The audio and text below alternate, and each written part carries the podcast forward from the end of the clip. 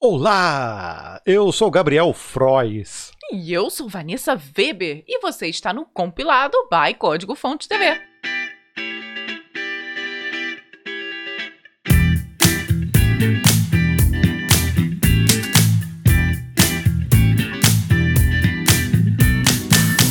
E já vamos começar com esse recado. Segura esse recado. A imersão React da Lura voltou, só que dessa vez eles vão recriar o Orkut. Orkut, gente, que luxo. Fiquei com saudades até, ou não, sei lá, né?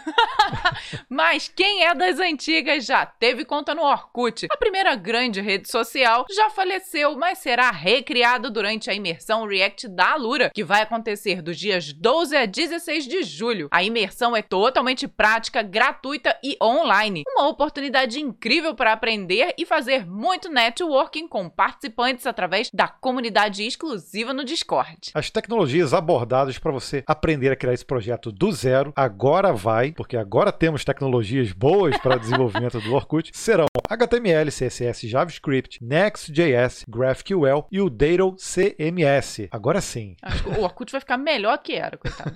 Mas ele fazia o possível dentro das limitações da época. Mas ó, não deixe de aproveitar essa oportunidade, se inscreva agora mesmo no link que vai estar aqui na descrição do vídeo ou do podcast.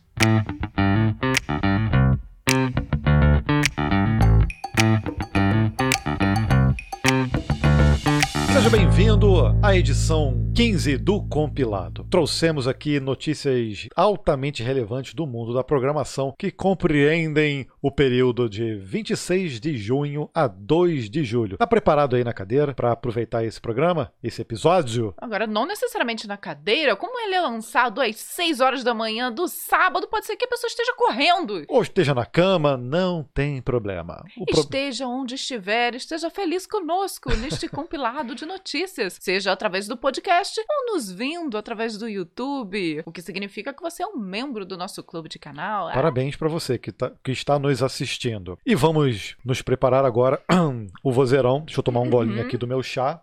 Agora sim, Isso, isso tudo de barulho. bomba! bomba, já começa para dar, pra dar um baitzinho no pessoal.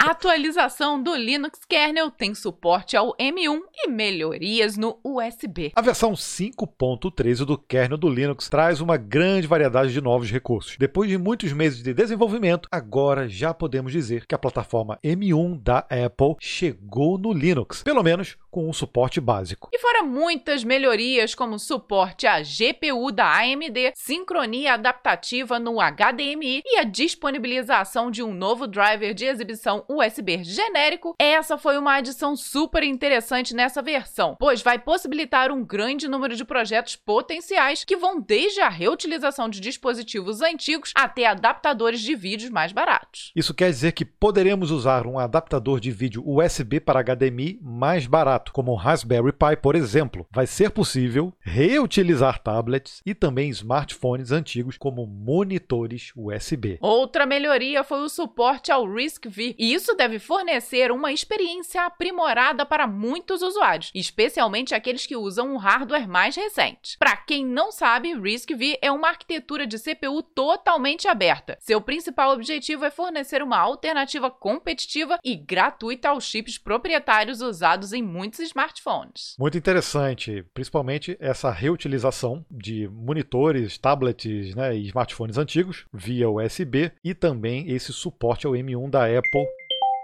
Red Hat entrega nova versão do OpenShift. A versão 4.8 do Red Hat OpenShift foi lançada nessa segunda-feira, nessa semana, prometendo muitas melhorias para a plataforma de Kubernetes líder do mercado. O objetivo dessa versão é atingir uma diversidade maior de workloads para containers de softwares. Entre as novidades disponíveis, o OpenShift agora traz suporte para Dual Stack IPv6, IPv4 ou IPv6 Single Stack. Essa única mudança já permite interoperabilidade e comunicação para ambientes que usam IPv6 e IPv4. Além disso, a, a versão 4.8 da plataforma traz também uma melhor experiência para desenvolvedores, apresentando novas maneiras para os usuários definirem, criarem versões e rastrearem alterações em seus pipelines de entrega de aplicativos através de repositórios Git. A Red Hat também está ampliando a certificação OpenShift para que mais parceiros certifiquem softwares por meio de operadores Kubernetes ou gráficos Helm. A partir partir de agora, o ecossistema certificado OpenShift inclui mais de 150 produtos fornecidos por parceiros. E você já trabalhou com OpenShift? Não? Olha, no nosso canal tem muito conteúdo, tem uma playlist exclusiva, inclusive, com profissionais da Red Hat, onde eles colocam a mão na massa em vários produtos da Red Hat, né? Recomendamos. Vale a pena conferir. Olha, tá sentado? Se você estiver em pé, senta. Para de correr se estiver correndo. GitHub Copilot usa GPT-3 da OpenAI para fazer pair programming. Eu acho que essa vai abalar, hein?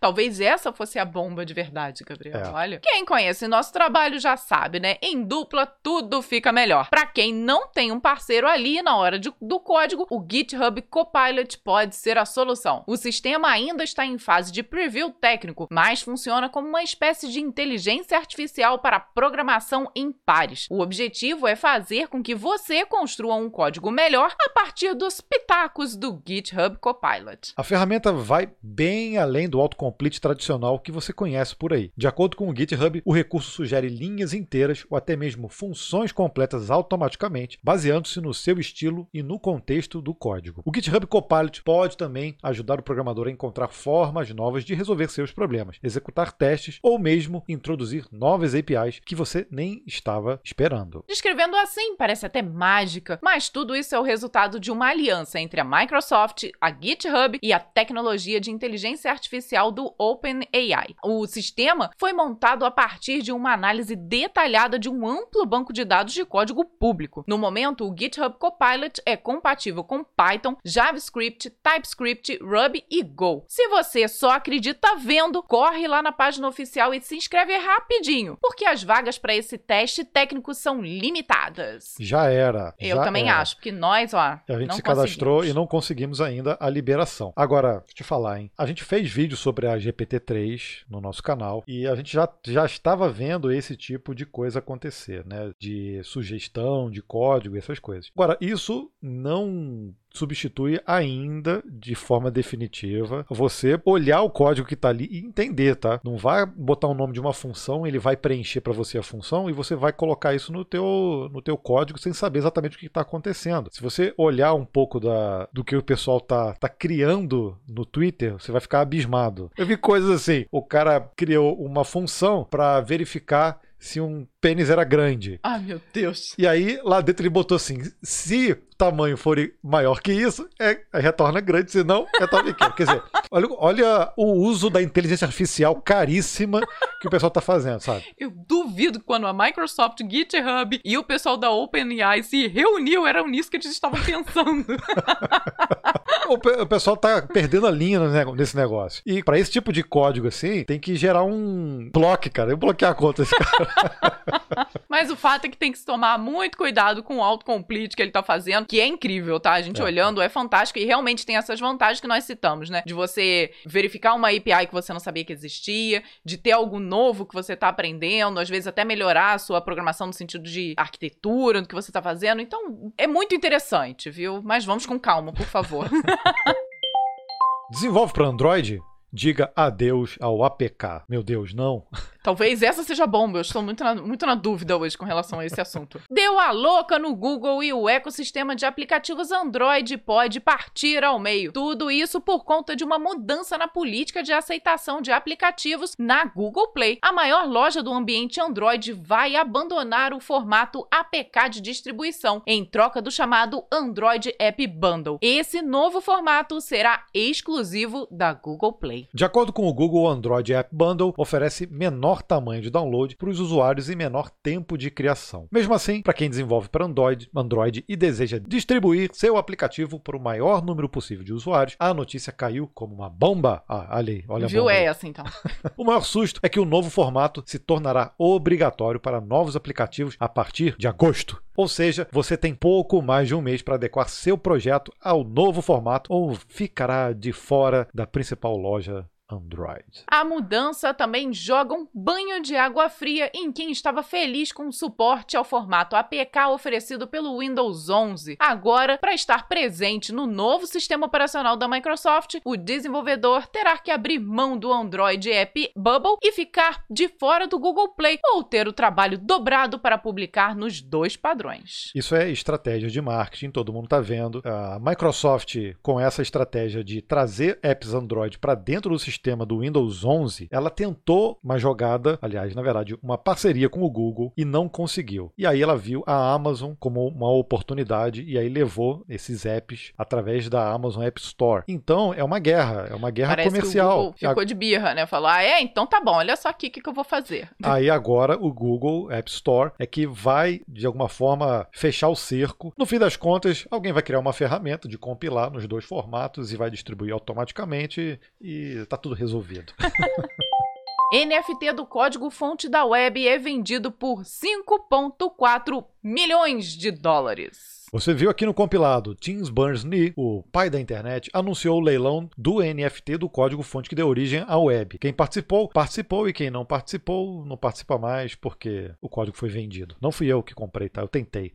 Ah. Tadinho, na hora um comprador, comprador anônimo fez o lance mais alto no último minuto do leilão e arrematou um pacotão por 5,4 milhões de dólares, cerca de 25 milhões de reais no câmbio atual. Todo o valor da venda será revertido para instituições de caridade. A lenda viva Tim Berners-Lee é um dos pais da web, sendo responsável pelo desenvolvimento do primeiro navegador e do primeiro servidor para páginas HTML. O código-fonte que serviu de base para tudo isso agora é uma propriedade NFT de algum colecionador. Isso quer dizer que ele é dono da web agora? Não, né? Todo mundo vai ter que pagar uma taxa para navegar? Hum, nada disso. O próprio Sir Berners-Lee explicou a transação. Os principais códigos, aí ele falou assim, ó, os principais códigos e protocolos na web são livres de royalties, assim como sempre foram. Estou vendendo uma imagem que fez com um programa Python que eu mesmo escrevi, de como seria o código-fonte se estivesse colado na parede e assinado por mim. Quer dizer, é aquele pôster digital que a gente tinha falado, né?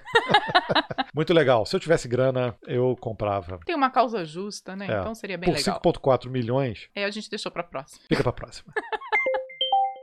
Nasceu não foi o nosso terceiro filho. não, você nem pensar, é, esquece isso.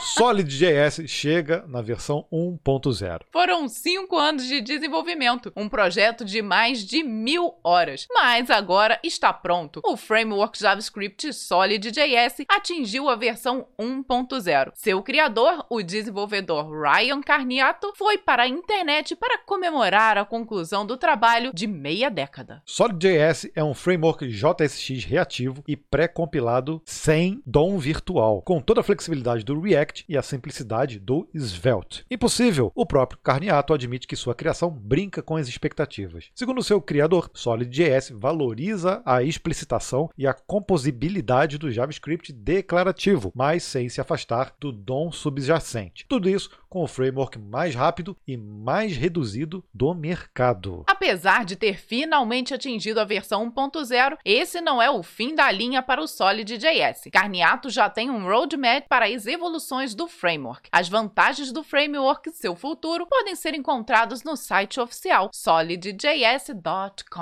Bom assim, .com. .com. É isso aí. que bom, que bom que saiu, né, o Solid.js. Já vamos ter aqui mais um tema, mais um framework para testar no mão no código aqui no código fonte. Microsoft assinou driver que continha malware.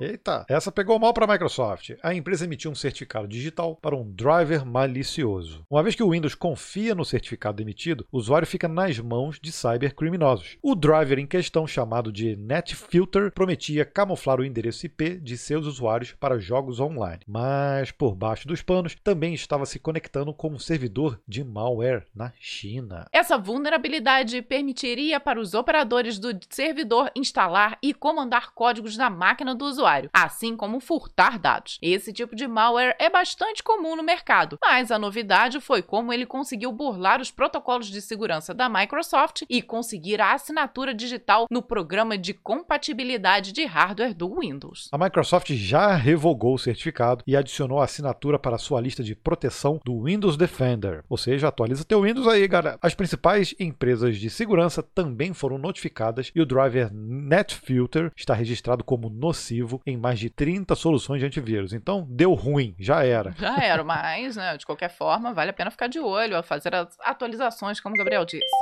PHP atualiza três versões de uma vez só. Olha só como o compilado traz muita informação sobre programação. Atenção, família PHP. Se você trabalha com a linguagem ou administra servidores, esse final de semana vai ser de trabalho duro. Saíram de uma vez só três atualizações de diferentes versões e as três atualizações envolvem problemas de segurança. Se você usa muito provavelmente imagens Docker, você vai ter trabalho nenhum. Vai ter, vai ficar vai, tá, vai ser tranquilo. Mas todos os usuários do PHP 7.4 serão encorajados a atualizar para a versão 7.4.21. Da mesma forma, quem utiliza o PHP 7.3 deve atualizar o mais rápido possível para a versão 7.3.29. Nem os usuários da versão 8 escaparam dessa e receberam a versão 8.08. A urgência dessas atualizações está relacionada com o Boletim de Segurança CVE 2021-21-705. Um bug detectado no PHP permitia a validação de URLs inválidas válidas, e isso poderia permitir brechas de segurança. Além desse problema, comum a todas as versões atualizadas, as novas versões também trazem pequenas correções. Aquela coisa de. Aproveitou o momento, né? Vamos lá aproveitar.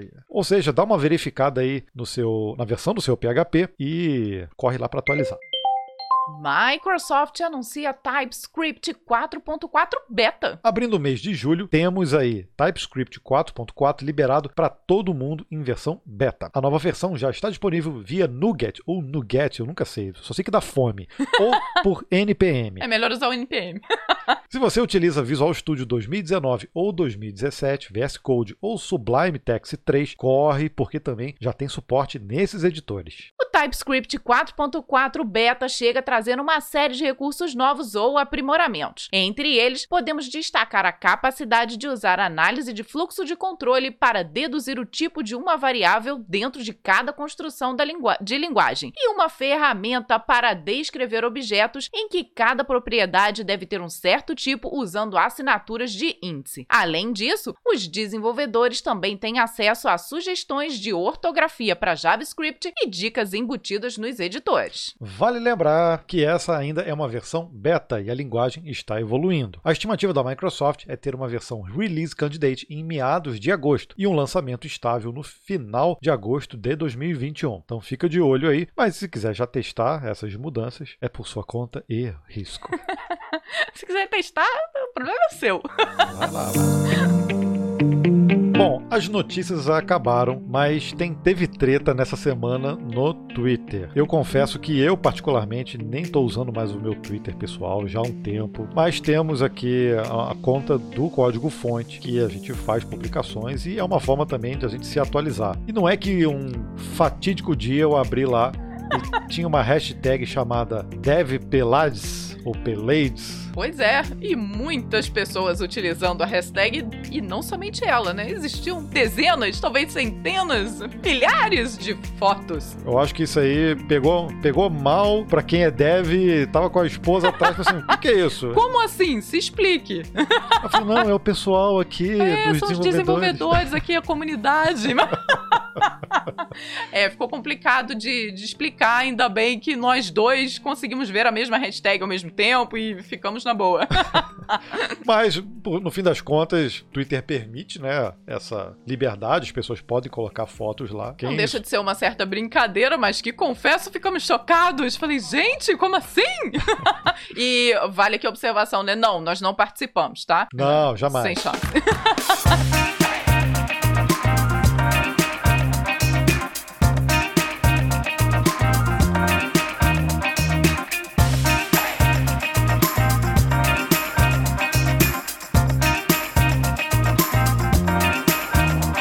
Agora, então então. Aí, começamos os dois, Gabriel? Pô, vai você então. Então tá bom. Vamos então ao Breakpoint! Isso, tem que ser. assim, uh, mas eu tava tão empolgada também começando aqui.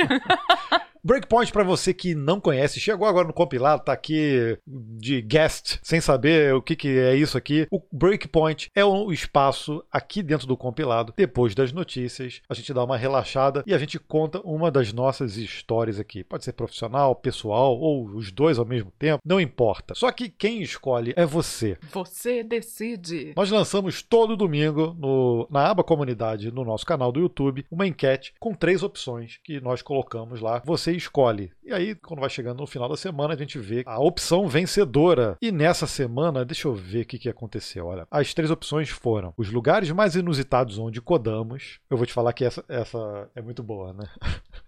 Surpreendente, hein? Surpreendente. Essa opção não ganhou, mas ela pode voltar numa outra enquete. Então é bom ficar de olho, tá? Qual foi a segunda opção, Vanessa? Vai. Programação e filhos é compatível? E também não foi essa que ganhou, viu, gente? Não. O pessoal também não tá interessado A vencedora, vocês que estão assistindo a gente já tá vendo aqui, ó, no, no marquee, projetos nossos que não deram nada certo. Ela venceu com 60% dos votos. Foi um total de 3.500 votos, aproximadamente. Então chegou a hora da gente contar essa história. Olha, eu e Vanessa, todo mundo sabe que a gente começou a namorar lá na, no ensino médio, na escola, e desde lá a gente vem se embreando aí em criar projetos próprios, né? Alguns deram dinheiro, outros não, outros deram prejuízo.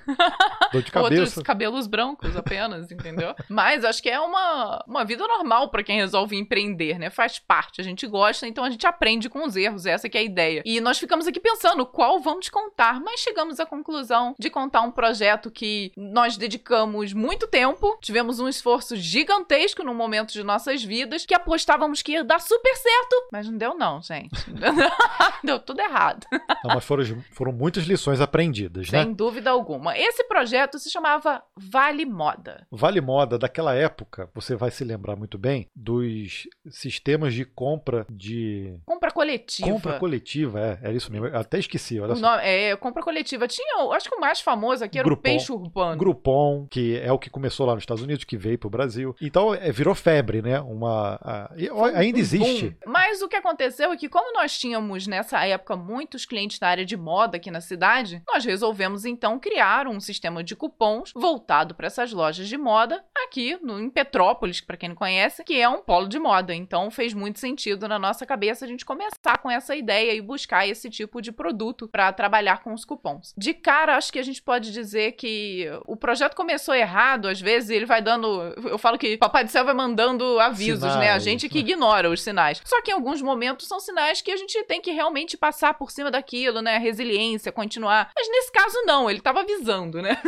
Já... Nós convidamos, né, um amigo nosso, o Hugo, Hugo Bessa, grande abraço para você, para ser sócios, né, nessa empreitada. Ele, cara, é um cara super competente e a gente marcou uma reunião aqui em casa pra gente fazer o levantamento do projeto, Começar discutir o projeto, quais seriam as primeira reunião. né? Quando ele chegou aqui, uh, sentamos na mesa e pum, acabou a luz. Mas não acabou a luz daqui da casa, não acabou a luz da rua, não, acabou a luz da cidade.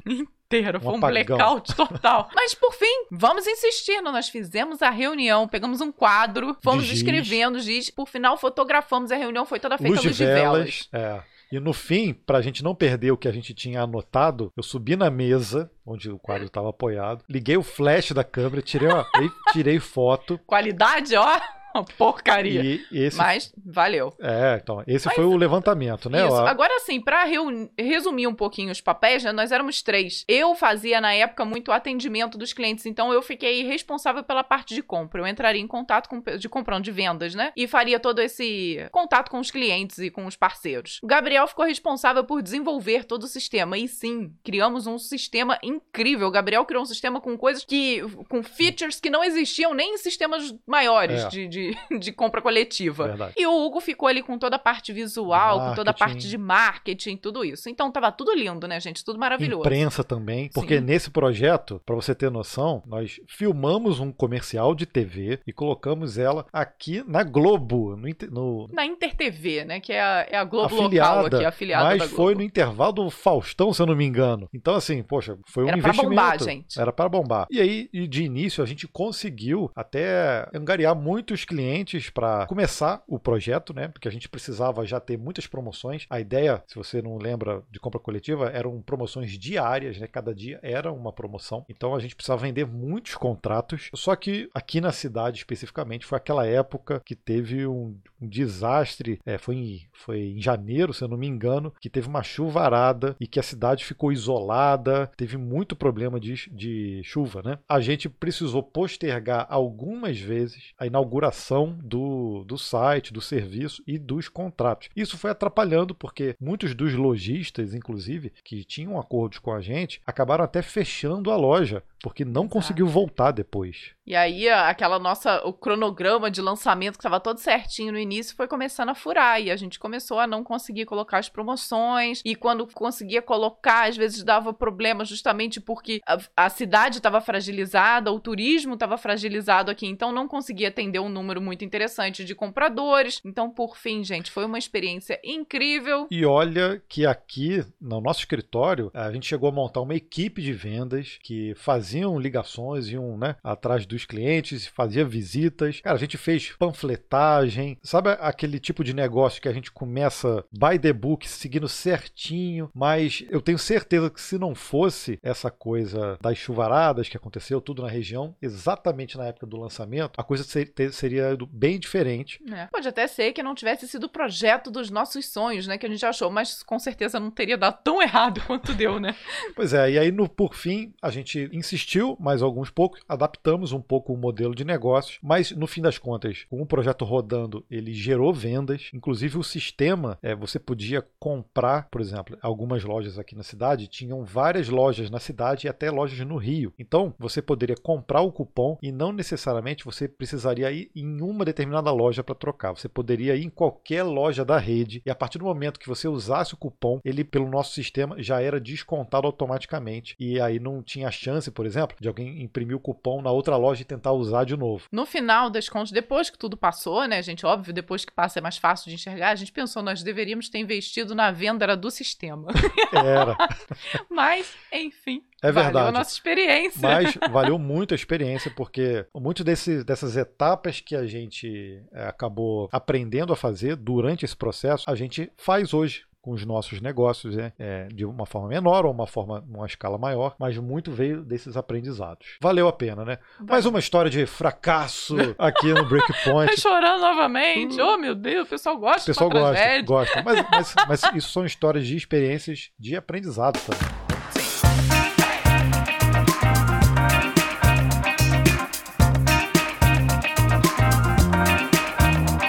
Agora chegou o momento da gente ler os comentários dos CDFs que vieram de qualquer rede. É. Pode ter vindo de do... qualquer lugar. De qualquer lugar. Pode ter vindo por carta, e-mail, sinal de fumaça, mas nós separamos dois aqui que vieram do YouTube. O primeiro veio do Lucas Alves e ele comentou lá no Dicionário do Programador sobre .NET. Só o Dicionário do Programador para salvar dessa infinidade de conceitos. Mais uma vez, deixando as coisas muito mais claras. Excelente canal, continue assim, sucesso. Ah. Obrigada, Lucas. A gente escolheu esse aqui só para massagear o ego. Sim, um claro, sempre. É bom, né? Faz bem pra gente. Olha, e a gente fica muito feliz de receber esse tipo de comentário, principalmente no dicionário do programador, que assim, nós colocamos ali o nosso sangue, suor e lágrimas para ter ele semanalmente no ar, viu? Muito obrigado, Lucas. E muito obrigado a todos vocês que comentam nos nossos vídeos. Isso é é um grande incentivo para gente. Ah, e o segundo comentário veio do Gabriel, meu xará. Esse foi um dos comentários mais engraçados que, eu, que a gente viu.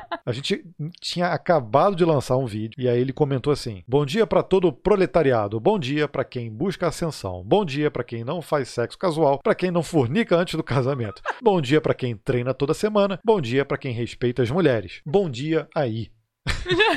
bom dia, é o que nos resta responder. Ai, ai, ai. Muito obrigado, Gabriel. É, é muito... Fez, fez, o nosso dia mais leve, né? E, e engraçado que foram 34 segundos depois do lançamento do vídeo. Eu não Foi. sei nem, ele já devia ter com isso digitado em algum lugar. Ele só copia e colou, gente. Eu acho que foi. Eu acho que ele coloca tudo. É um spammer, né? Ele bota isso em todos os canais. Provavelmente, mas ah, ainda então... assim eu fiquei feliz. É, ficou. Ah, não devia ter entrado aqui no. Então, ah, não, ah. valeu.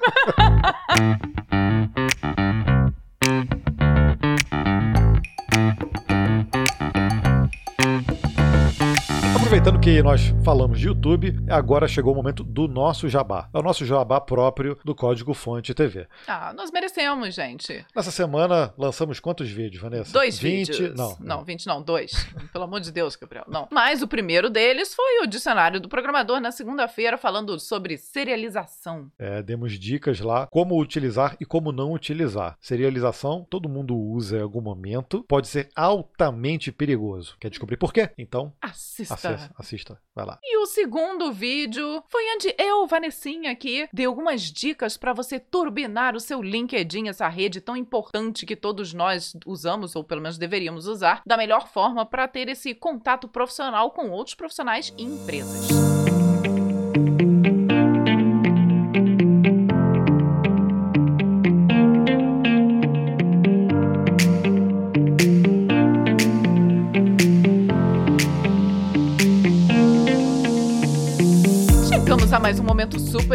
Especial e dessa vez, gente, vai ser longo este momento porque tivemos muitos membros, então gostaríamos de agradecer todos os assinantes do, do clube de membros aqui do Código Fonte TV no YouTube. Vamos lá, Gabriel? Exatamente. Só para recapitular, o compilado é esse podcast que você está ouvindo ou esse vídeo que você está assistindo. Mas ele também é uma newsletter. Todo esse conteúdo também fica condensado numa newsletter bonitinha todo sábado às 6 horas da manhã. Você acessa e vai estar lá disponível. Só que, como é que a gente consegue fazer esse trabalho árduo todas as semanas? É com a ajuda dos membros do clube lá no YouTube. Se você vai no nosso canal, tem um botãozinho lá, seja membro, e tem um planinho chamado compilado que custa apenas R$ 1,99 por mês. Pela bagatela de R$ 1,99 por mês, você nos ajuda deveras e ainda assiste essas carinhas lindas. O Gabriel tirando onda com a sua canequinha de Gabriel. Pois é, e dessa semana nós tivemos muitos assinantes. Vamos começar aqui com Yuri Egito, Carlos Augusto Trancho, Jonathan, Rafael Moura, Guilherme Gomes, Eduardo Amaral, Lucas CS, Lucas Martins, Rafael de Paula, Fábio Batista. Quer falar, Vanessa? Pode continuar, Gabriel, que eu quase não tô enxergando aqui, tá pequenininho. Silas Bispo dos Santos, Lucas Fernandes, Bruno Petrolini, Cleiton Oliveira, Renato Alencar, Cauí Moraes. Não quer falar mesmo, não? Não. Cleverton Pereira, Vinícius Rosa, Douglas Poma, Francisco Ossim, Os... Ossim? Não, Oceano, Ocean, Armando Quintanilha. Armando, Eu falei que eu não tô enxergando, Gabriel. Amanda, Amanda, tá vendo, gente? Eu não tô enxergando, Gabriel. Amanda Quintanilha, desculpe, Amanda. Desculpa, Amanda. Guilherme Pedrosa, Hunter FC, Vitor Sierro, Canal Nerdzone e Donizete Cosma, ou Cosma. Muito obrigado por todos vocês fazerem parte do Clube dos CDFs aqui no YouTube. Um beijo especial aqui, ó. Coraçãozinho, assim, longe do microfone. Muito obrigada por vocês estarem realmente ajudando a gente a continuar com esse projeto.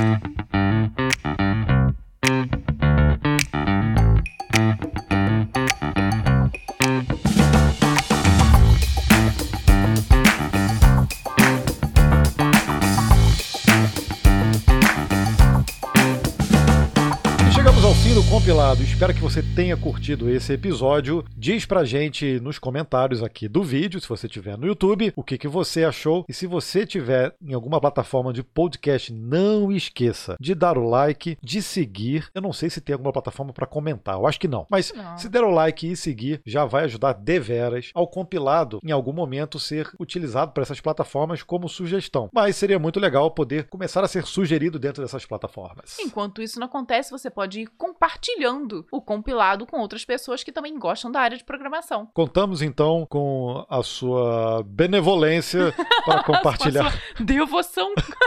para compartilhar esse episódio com seus amigos. Te espero então na próxima semana. Tchau, tchau. Até lá. Tchau, tchau.